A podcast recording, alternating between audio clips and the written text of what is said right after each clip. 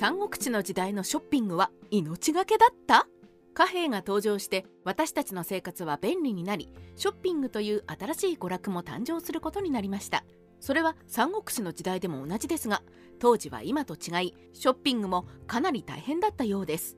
そこで今回は知られざる三国志の時代のショッピングの様子を見ていこうと思います。三国志の時代の人は貨幣を背負って買い物していた？私たちは誰でも財布というものを持っていてその中にお金やカード類を入れて持ち歩いています。しかし三国志の時代財布というものはほとんど存在しませんでした。当時の貨幣は5主銭といい1枚の重さは 3.35g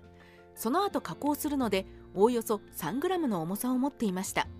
この5主銭ですが当時の人々はこれを単独で保有していたのではなく1000枚単位で紐を通して肩に担いで使用していました。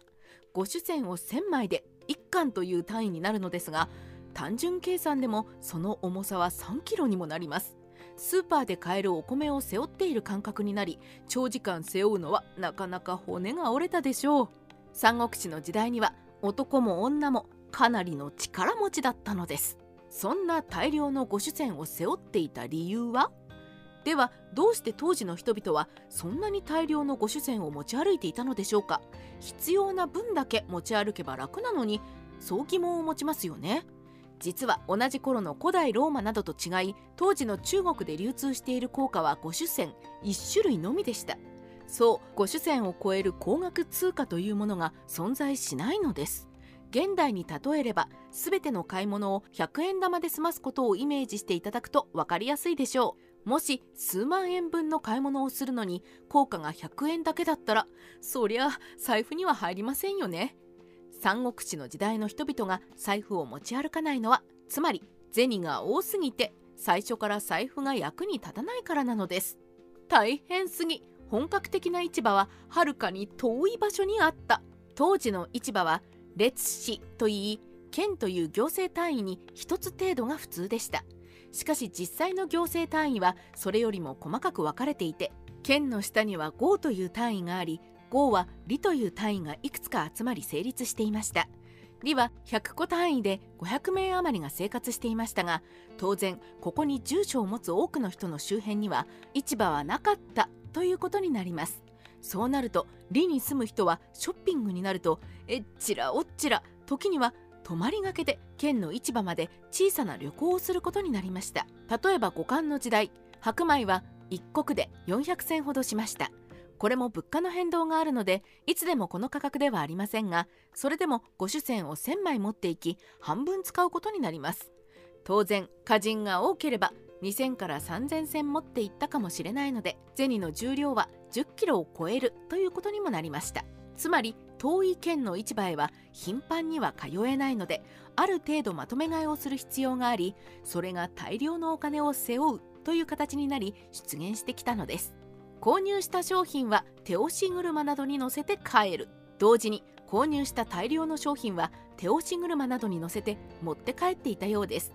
今風に言えば自家用車で郊外の大型ショッピングセンターに行き1週間分の食料をまとめ買いするような感覚かもしれません。もっとも政府非公認の小さな市場も雑魚と呼ばれ里の外側で開かれることはありました。これは店舗を構えず露店で座って行う商売なのでこう呼ばれます。日常生活に必要な物資は手軽にそこで買えたのですが商品の質が悪かったり乱暴な人間が多いなどで本格的なショッピングでは市場を利用していたようです。全てに値札が貼られている良心的な店。さて県に作られていた市は四方を城壁に囲まれた空間で民家とは別に存在していました。入り口が存在し時間では閉じるなどちゃんと行政の監視が入り不正が行われないようにされていたようです。すべての商品には木製の値札を吊るすよう法律が定められ買う人はこれを参考に値下げ交渉などをしていました。また市場は通りごとに衣類や食料品酒屋などとまとまって存在していて値段の上下を比べるのが簡単というメリットもあります。これらの商店と顔なじみになるとツケも聞いたであろうことは菅の高祖劉邦が無名時代に地元の2軒の酒屋でつけて酒を飲んでいたという故事から分かり商売のルールを守る以上はかなり快適なショッピングが楽しめたようです。最も重い古主線を背負いながらですが大変市場で強盗傷害事件が発生。しかしこのような市場はお金が集まるという性質上犯罪とも無縁ではありませんでした。三国志の時代より前のキングダムの時代には市場での強盗傷害事件の記録が残されています。新王政の6年紀元前241年の6月女子の妃が秦の首都関陽の祭礼で襲われ銭を強奪された。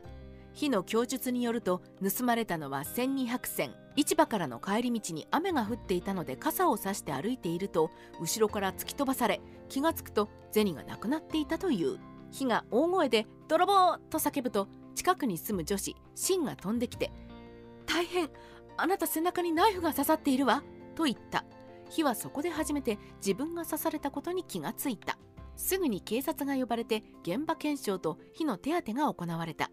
凶器のナイフは刃渡り20センチと大型だったが刺された場所が急所から外れていて火の命に別状はなかった。犯人の目撃者は今のところ現れていない。事件は地道な聞き込み捜査の結果市場を毎日ブラブラしていた不良少年のコウという男が逮捕されましたが彼は偽装工作で事件を商人の仕業に見せかけるという小細工までしていました。市場は便利でしたがこのように危ない事件とも隣り合わせだったりもしたようです。三国志ライターカワウソの独り言。三国志の時代のショッピングは現在のようにただ楽しいだけでなく持ち歩いている銭が重かったり犯罪に巻き込まれたり市場がかなり遠かったりといろいろな不自由があったようです。商店街が県の一区画ではなく里の中にも登場するのは唐の時代を待たないといけませんでした。今でもまとめ買いは大型ショッピングセンターを何回も往復するなど結構大変だったりしますが当時の大変さに比べるとまだマシだと言えるでしょう。本日も三国志の話題をごちそうさま。